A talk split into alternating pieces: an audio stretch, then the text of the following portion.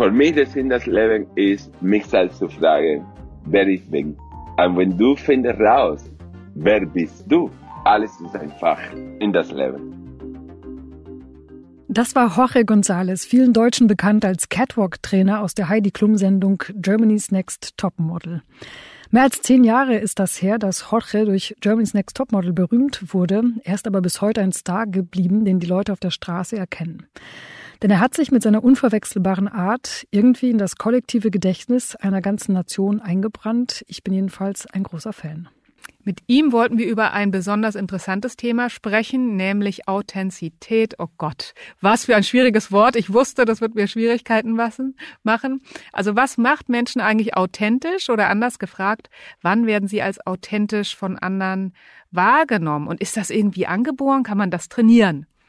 Wir, das sind Astrid Meyer, Chefredakteurin Xing News und Antonia Götsch, Chefredakteurin des Harvard Business Manager. Zusammen sind wir das Team A. Ihr wisst schon, weil unsere Vornamen jeweils mit A beginnen und das A-Team leider schon besetzt war.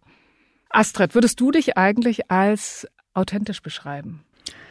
Ähm, ich glaube nicht, dass ich das jetzt so selbst entscheiden könnte. Also Authentizität, zumindest nach meinem Selbstverständnis, entsteht ja viel mehr im Auge des Betrachters, findest du nicht? Auf jeden Fall, da ist was äh, Wahres dran, würde ich sagen. Und äh, um das Thema ranken sich ja auch sehr viele Mythen, die wir heute hier auch mal auseinandernehmen wollen. Aber fangen wir doch erstmal mit dem ganz Grundsätzlichen an. Warum sollten wir uns auch als Führungskräfte überhaupt darüber Gedanken machen, ob wir als authentisch wahrgenommen werden oder nicht? Die Wissenschaft sagt ganz deutlich, dass Authentizität eine Grundvoraussetzung für klare Kommunikation ist. Und ich bin total glücklich, dass ich das Wort gerade. Ich wollte sagen, hast du geübt, heimlich Glückwunsch. Die Wissenschaft zeigt darüber hinaus auch noch, dass authentische Personen tatsächlich eher Führungsverantwortung übertragen wird, eben aus dem Grund, weil sie als authentisch wahrgenommen werden. Ja, das stimmt. Also Mitarbeiterinnen und Mitarbeiter, die respektieren ihren Chef oder ihre Chefin ja auch nicht so sehr, wenn die nichts von ihrer Persönlichkeit einbringen. Also das ist einerseits meine Erfahrung. Ähm, wir haben mir aber auch schon mal einen Text vorgestellt, das ist einer meiner Lieblingstexte aus dem vergangenen Jahr, aus dem Harvard Business Manager. Den würde ich nochmal verlinken in den Show Notes. Da haben die Autoren nämlich klar gezeigt, wer zu Hause ganz anders ist als im Job, der erweckt oft Misstrauen, ebenso nach dem Motto, dass die Leute dann denken, was hält dieser Mensch eigentlich noch zurück? Mhm. Und dann gibt es ja noch das krasse Gegenteil davon. Ein Mythos ist ja zum Beispiel, dass, dass Authentizität an sich immer gut ist, also wie so eine Art Wert an sich. Ja, das stimmt pauschal nämlich auch nicht. Jedenfalls nicht im beruflichen Kontext. Und wenn wir Karriere machen oder irgendwie vorankommen wollen im Beruf. Äh, der Organisationspsychologe Adam Grant von der Wharton University hat dazu unter anderem geforscht und ganz klar herausgefunden, dass Authentizität und hat äh, klar herausgefunden, dass Authentizität Okay, das ist jetzt auch authentisch. Das ist sehr authentisch, wir lassen das drin. Also er hat herausgefunden, dass es authentisch zu sein immer dann als positiv wahrgenommen wird, wenn die entsprechende Person bereits ihre Kompetenzen unter Beweis gestellt hat und ähm, ja, die nicht mehr so behaupten muss. Dann kann das wirklich ein großer Vorteil sein. Dann werden die Leute eben als menschlich empfunden. Mhm. Das kann ich ähm, ziemlich gut nachvollziehen. Also wenn ich hingegen noch am Anfang meiner Karriere stehe und meine Kompetenzen erst beweisen muss, kommt es ja vermutlich nicht besonders gut an, wenn ich mich vor einer Präsentation allen offenbare und gestehe, dass ich von dem Thema eigentlich keine Ahnung habe. Ähm, da werden wahrscheinlich alle entsetzt, wenn der Trainee oder die Trainee so etwas sagt. Andererseits, wenn beispielsweise der oder die CEO so eine Schwäche mal eingesteht, würden wahrscheinlich viele lachen und ja, diese Ehrlichkeit sogar toll finden. Absolut. Und zu erkennen, eine junge Kollegin oder ein junger Kollege, die stehen vielleicht unter einem ganz anderen Druck und auch diesen Rahmen zu schaffen, dass sich jeder zeigen kann, das finde ich einen ganz wichtigen Aspekt. Hm, das stimmt. Ein anderer Mythos, ich ähm, mag es besonders gerne, Mythen zu zersprengen, Mythos-Busting.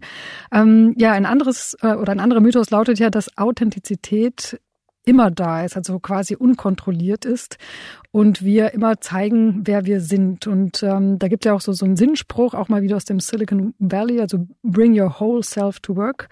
Aber so paradox es klingt, auch das hat die Wissenschaft rausgefunden, gute Managerinnen und Manager müssen tatsächlich lernen, ihre Authentizität unter Kontrolle zu bringen. Ja, um keine Missverständnisse aufkommen zu lassen, authentisch zu sein ist natürlich keine Sache von Manipulation, also dass man andere Menschen manipulieren soll.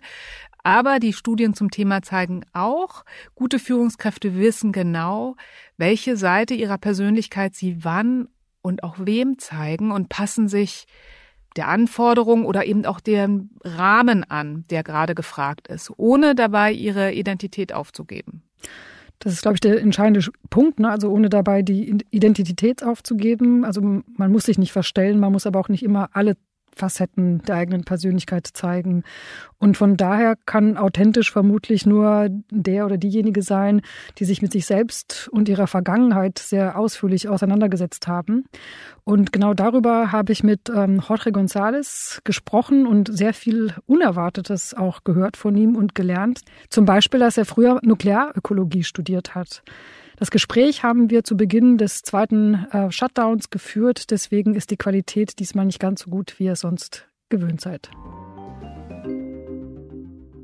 Hallo Jorge, wie geht's dir? Hola Chica, mir geht's gut und dir? Ja, nachdem du Hola Chica gesagt hast, geht's mir sehr gut, weil ähm, ich bin tatsächlich ein großer Fan von dir. Ich ähm, habe damals die Folgen von Germany's Next Top Model, als die zum ersten Mal mit dir liefen, auch gesehen und habe das noch total so in meinem Kopf, ähm, was du damals gemacht hast. Deswegen, es ist ja glaube ich schon zehn Jahre her. Was machst du eigentlich heute? Zurzeit bin ich als Juror bei Les Dance zu sagen. Es schon seit äh, acht Jahren. Und äh, natürlich, äh, wie immer, ich bin tätig in meiner Firma Sondens. Das ist eine Firma, was ich habe mit meinem Businesspartner aufgebaut, schon über 20 Jahre, 24 Jahre genau zu sein, was viele Leute auch wissen das nicht.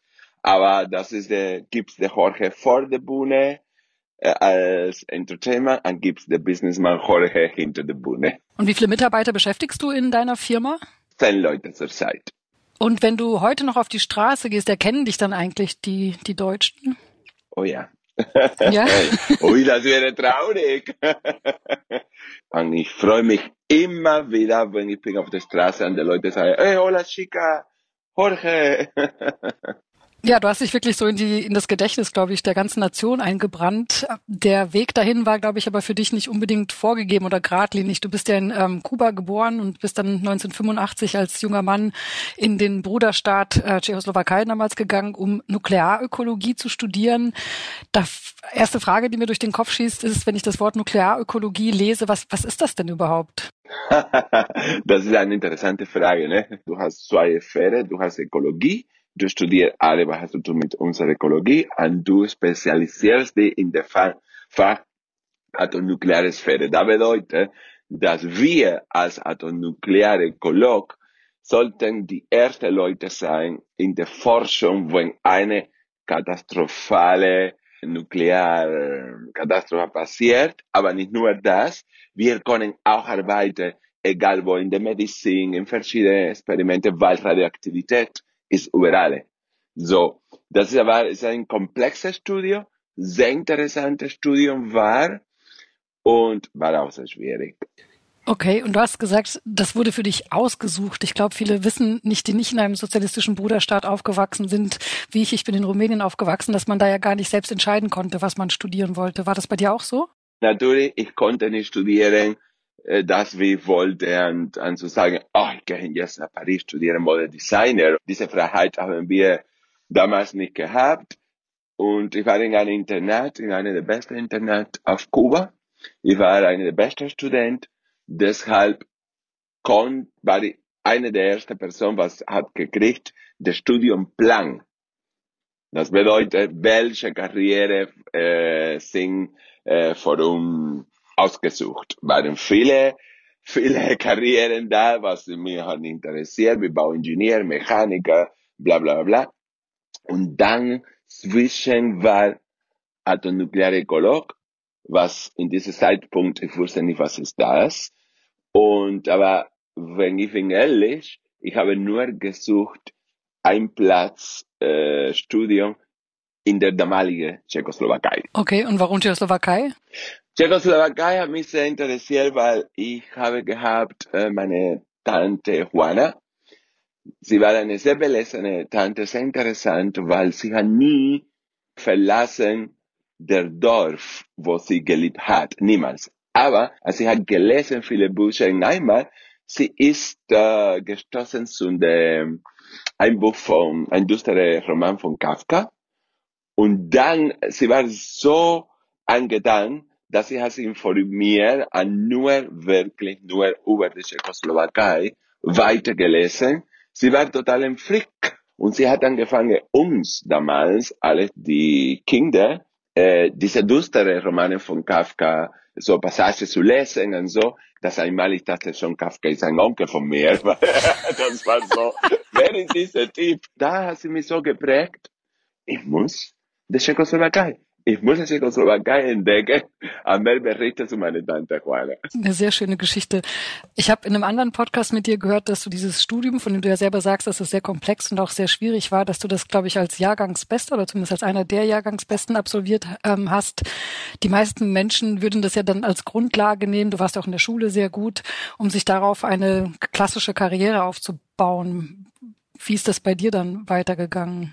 Ja, ich habe geendet mit Auszeichnung meine Diplomarbeit und ähm, sogar ich konnte äh, mein Doktorat machen in wie Angebot war, dass ich konnte nach Amerika gehen, äh, in New York, an mein Doktorat machen, aber als Kubaner war nicht erlaubt, weil in diesem strategischen Fach äh, niemals ein Kubaner konnte arbeiten in Europa oder in Amerika weniger. Ich konnte auch nicht reisen damals nach Amerika. Ich war äh, damals ähm, 21 Jahre alt und ähm, ja, habe angefangen zu arbeiten. Und in einmal habe ich gerutscht zu dieser Richtung Mode, Tanz. Und wie hast du dann gemerkt, dass es vielleicht was, was etwas ist, was dich erfüllt? Ich glaube, jeder von uns hat Hobby, habe studiert etwas anderes, aber hat verschiedene Hobby.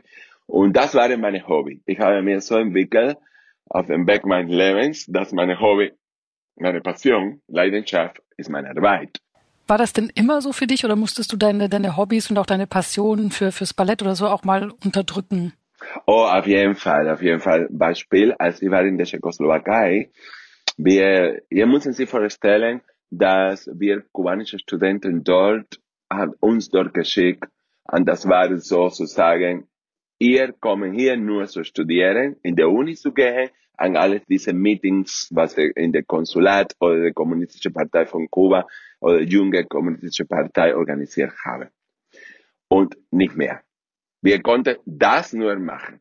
Und äh, wenn du hast angefangen, andere Aktivitäten als Individuum dich zu interessieren, wie ich, vor Opera, Ballett und so, oh oh, das ist nicht gut. Das war im Prinzip verboten. Ich habe das natürlich gedacht.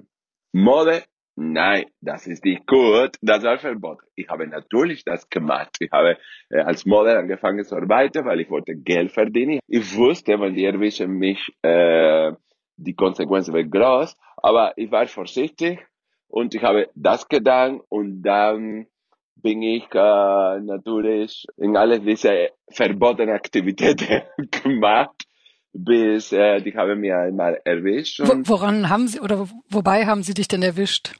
Die haben mir erwischt genau 1989. El 17. November war die Revolution des, in der Tschechoslowakei. Und seitdem, die haben gesagt, okay, Tschechoslowakei sind unsere Feinde.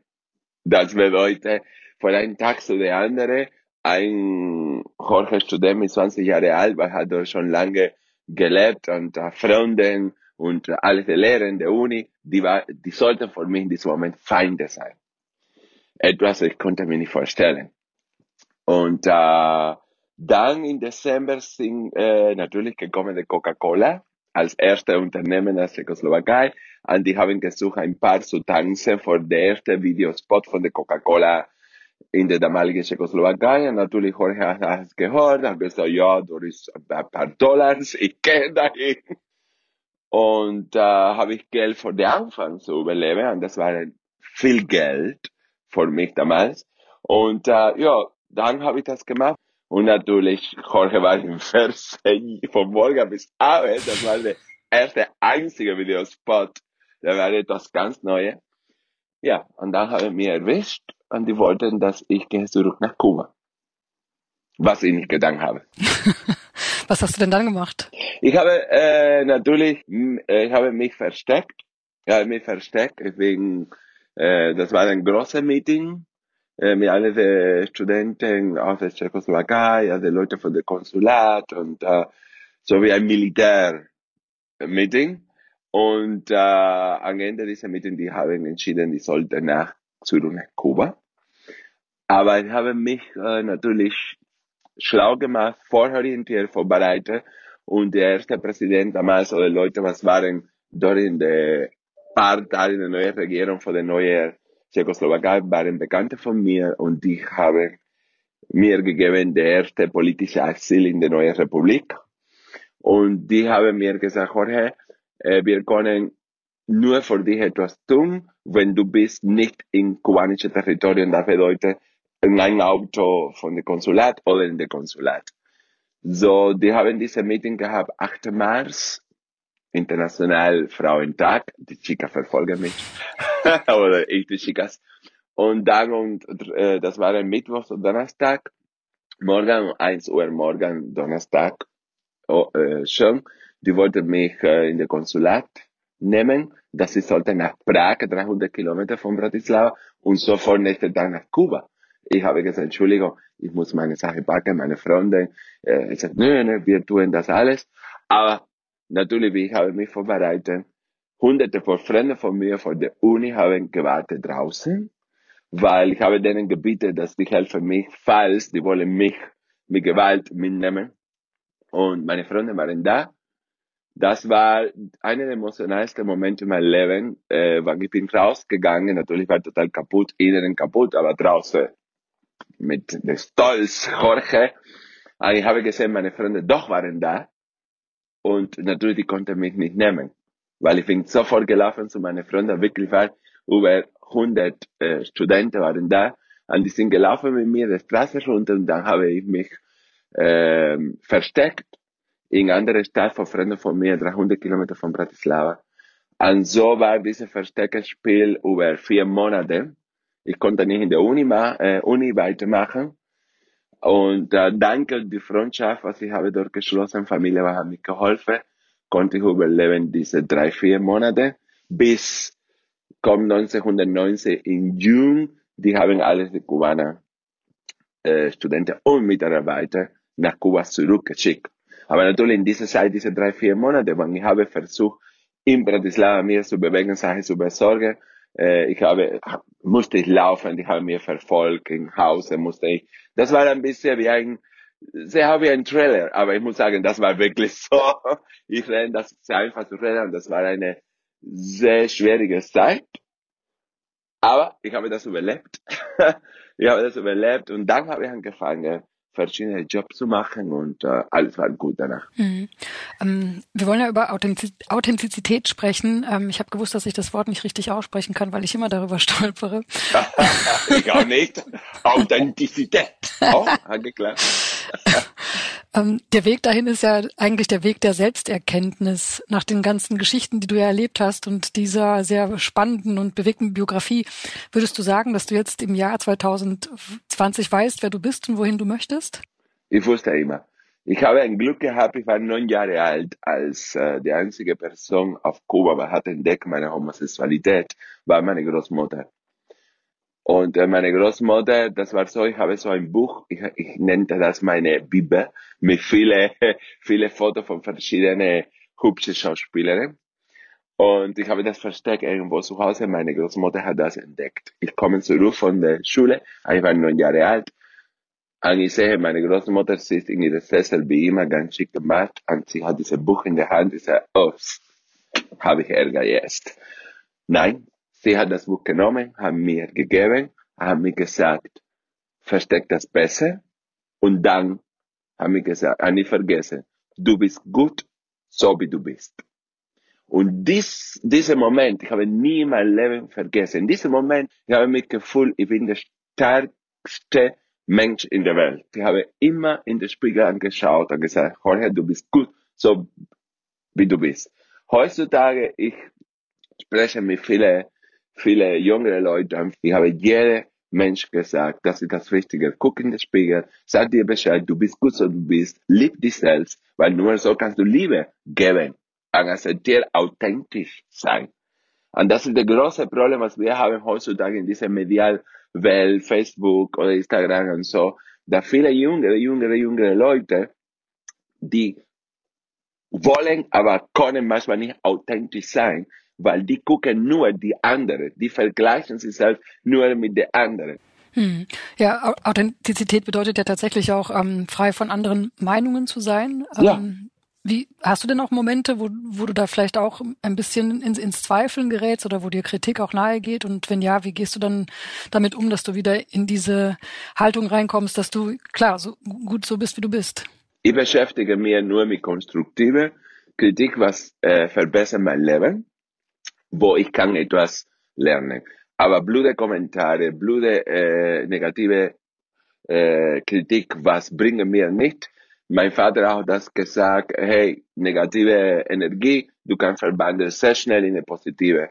Und auch sogar in den schlimmsten Momenten, was wir haben gelebt, zusammen als meine Mutter äh, äh, gestorben ist, wir haben versucht, äh, diese schlechte Momente oder für mich zum Beispiel noch schlimme, die drei Jahre, was ich habe meine Mutter gepflegt, als sie äh, äh, krank war. Sie hat Krebs gehabt, ich bin gegangen nach Kuba, habe meine Mutter drei Jahre gepflegt.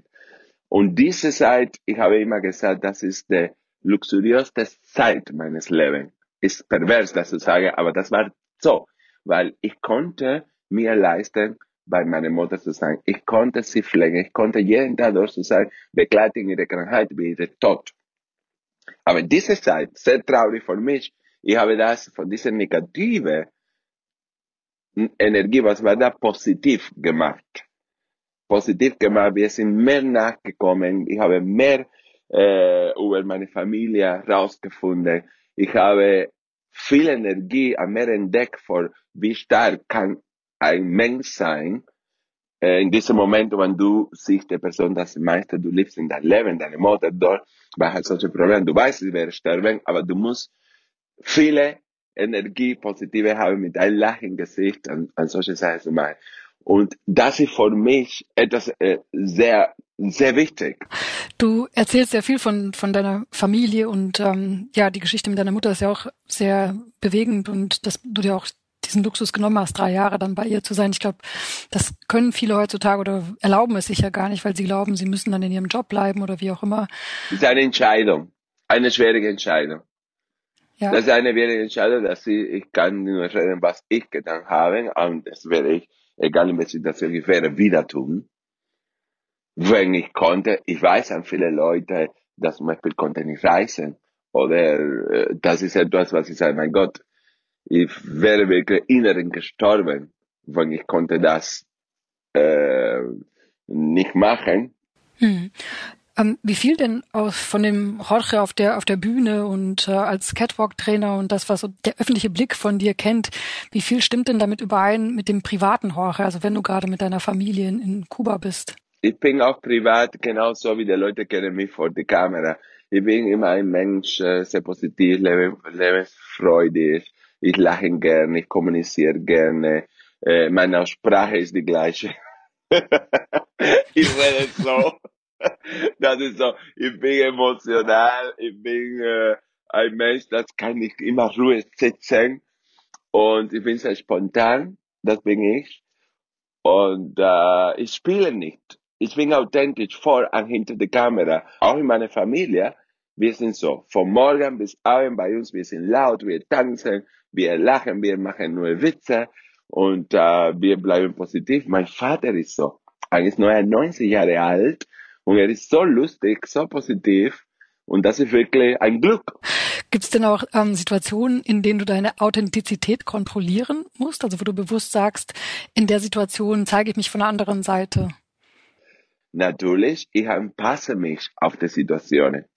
Wenn ich gehe zu einer Familie, Beispiel, das ist nicht gewohnt, ein Paradiesvogel wie ich, ich anpasse mich ein bisschen. Ich muss nicht immer kommen und sagen, tada, hier der Bling Bling, der hilft. Nein, weil das ist Respekt zu den anderen Menschen. Und so langsam kann man sich anpassen an gewinnende Leute. Beispiel, als ich bin gekommen aus Deutschland und mehr hier in Hamburg, ich war immer am Anfang so wie ich bin, der laute Paradiesvogel und so, ich habe immer die Leute auf der Straße, hola, hola. Ich habe so geguckt, warum diese Leute sagen mir nicht hola zurück, warum die lachen nicht, warum die reden so, so leise. Und dann, natürlich, ich sage, hey Jorge, wake up, du bist nicht auf Kuba, du bist in Deutschland.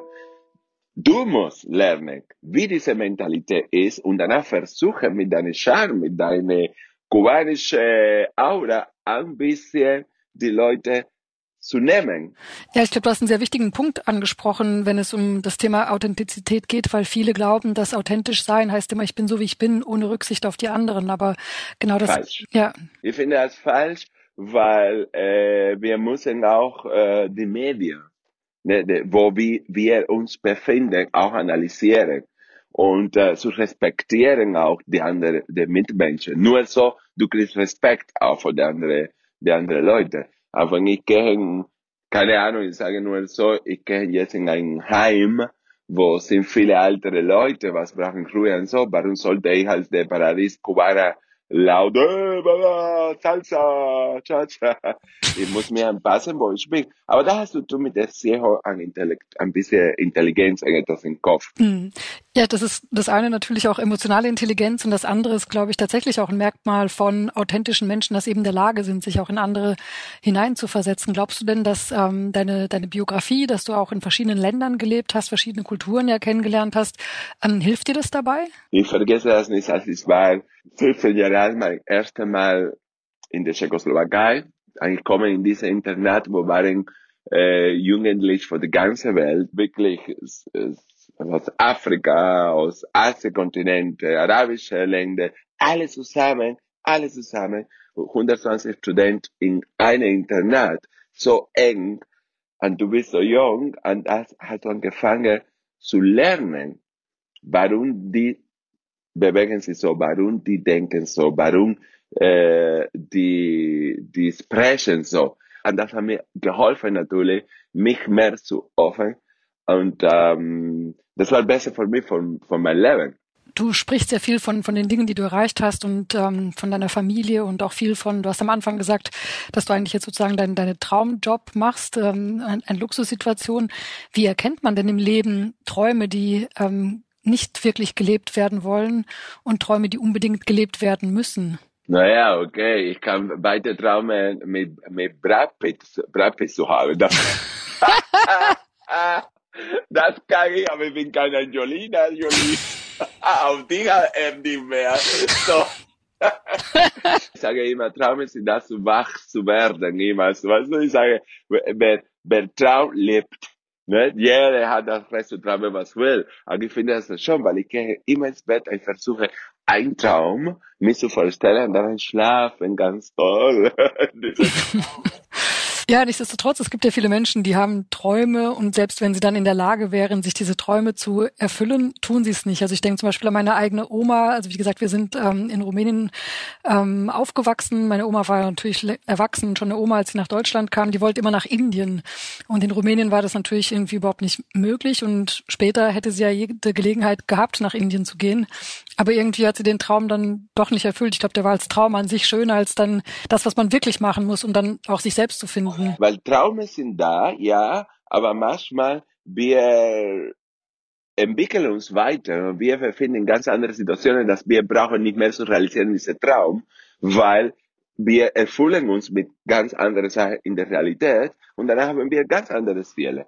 Mhm. Und äh, das nicht bedeutet, dass alle Traume wir müssen erleben, weil in deinem Kopf, deine Fantasie, die spielen äh, die weiter, aber sind andere, ich nenne das nicht mehr Traumen, das ist äh, Traum, das ist schon ein Ziel, dass du geträumt hast, geplant hast und du folgst dem und wenn du schaffst das, das ist der beste Orgasmus, was es gibt. Ich habe immer als Kind geträumt, einmal werde ich in Paris, in Europa, in London, Italien, so laufen mit einem langen Mantel und so.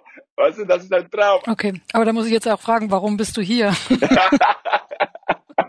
naja, das war, ich habe immer äh, natürlich einen Traum, war für mich Europa und mehr Deutschland. Deutschland für mich war eine Entscheidung, dass ich habe getroffen, als ich habe gereist viele andere Länder und dann war ich hier in Deutschland und sagte, hm, ich glaube, hier kann ich am meisten lernen. Hier ist die größte Herausforderung, wenn ich hier etwas schaffe, weil damals in den 90er Jahren, als ich hier äh, gekommen bin und ich habe mich analysiert gegenüber die deutschen Menschen, habe ich gesagt, Gott, die sind wirklich verschieden. Alles diese Disziplin, Ehrgeiz, Arbeit, das hat mir ein besser Mensch äh, gemacht. Hm. Kannst du dir denn vorstellen, dass du den Punkt immer mal auch erreicht hast, wo du von den Deutschen nichts mehr lernen kannst und dann vielleicht wieder zurück nach Kuba möchtest? Ich bin eine, ein Mensch, der neugierig, sehr offen, so ich glaube, ich werde immer lernen. Und äh, zu einem anderen Thema, äh, Kuba zurück. Ich sage nie, nie. Ich gucke, was die Zukunft kommt. Ich gucke, wie mein Land entwickelt sich. Und äh, ich fühle mich so jung noch. So, ich habe noch viel zu tun. Davon bin ich überzeugt. Ähm, Jorge, langsam geht unsere Zeit zu Ende. Deswegen würde ich dir ganz gerne die letzte Frage stellen. Und zwar ist die, welche Frage sollte man sich denn im Leben stellen, um ein gutes Leben zu führen? Oder eigentlich anders gefragt, was ist der Sinn des Lebens? Hast du das für dich rausgefunden?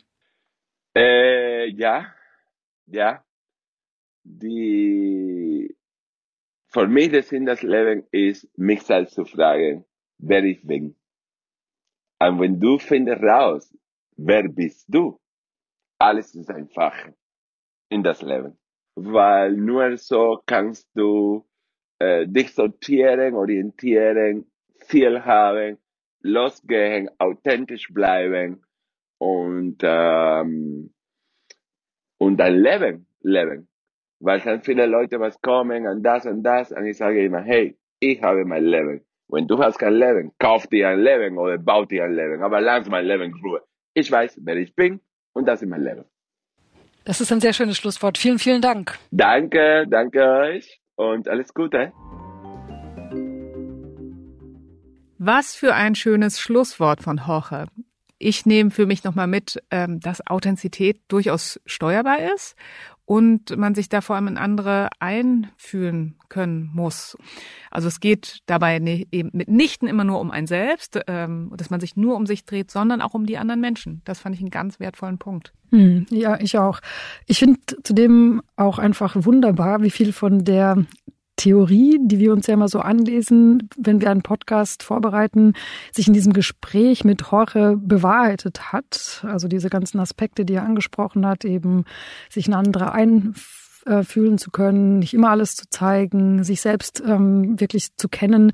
Und das macht mich sehr froh, dass wir hier in diesem Podcast ähm, wirklich keinen Quatsch erzählen, sondern tatsächlich Theorie und Praxis ganz gut zusammenbringen. Ja, und auf eine Sache will ich obwohl wir kurz am Schluss sind, noch eingehen, weil das Gespräch hat mich total berührt. Ich muss auch zugeben, ich habe ihn total unterschätzt und immer nur so als den Entertainer wahrgenommen. Und als er erzählt hat, wie er seine Mutter gepflegt hat und auch vom Tod, also ich finde ja auch in diesen extremen Situationen, kann ich nur für mich sagen, ist auch das, wo ich am meisten nochmal für mein Leben mitgenommen habe, auch an Werten, auch an diesem Gefühl, von sich selbst was zeigen zu wollen und zu dürfen und auch zu sehen, was dann da zurückkommt. Also mich hat das total berührt, weil ich gedacht habe, was wir rausgeben, kriegen wir oft auch so zurück. Mhm, ja. Das so als Gedanken. Das stimmt. Aber eigentlich gib's auch zu, dir ging's, du wusstest es gar nicht alles so, sondern du wolltest einfach schon immer mal mit Jorge sprechen. das stimmt. Ich wusste nicht, was mich in dem Gespräch erwarten würde. Ähm, und genau, ja, ich bin Fan und das ist ja eigentlich eine Todsünde im Journalismus. Das war für mich auch eine neue Situation. So, ich habe es ihm auch vor dem Gespräch so gesagt. Ähm, ja, ich hoffe, ich habe jetzt nicht zu viel Fandom sozusagen ausgelebt. Nein, du hast dich gut geschlagen, finde ich. Absolut. Kommen wir zu unseren Hausaufgaben. Last but not least. Genau. Denkt darüber nach, und auch wenn das jetzt ein bisschen weit in die Zukunft klingt, aber trotzdem denkt mal darüber nach, welche Auslandsstation vielleicht nach Corona noch zu oder in eure Biografie passen könnte. Denn auch aus dem Beispiel Jorge ähm, hat man ja sehr schön rausgehört, wie, ja, wie sehr einem die Erfahrung in verschiedenen Kulturen an verschiedenen Orten hilft, zu sich selbst zu finden. Wenn euch dieser Podcast gefallen hat, bewertet uns auf Apple. Das wäre super für uns. Wir sind ja noch ein junger Podcast und das hilft und empfehlt uns weiter in euren Netzwerken. Genau. Und wenn es das erste Mal ist, dass ihr zugehört habt, dann abonniert uns doch am besten gleich. Und ähm, ich glaube, Antonia, du wolltest noch einen Aufruf starten, oder? Habe ich fast vergessen. Schickt uns eure Fragen per Voicemail. Wir haben unsere Adressen wie immer in den Show Notes verlinkt. Nehmt einfach eine kurze Nachricht auf. Was treibt euch um? Welche Fragen sollen wir hier unbedingt mal diskutieren? Wofür wollt ihr Experten hören oder auch Leute aus der Praxis? Meldet euch. Genau, meldet euch. Und, Und damit, tschüss.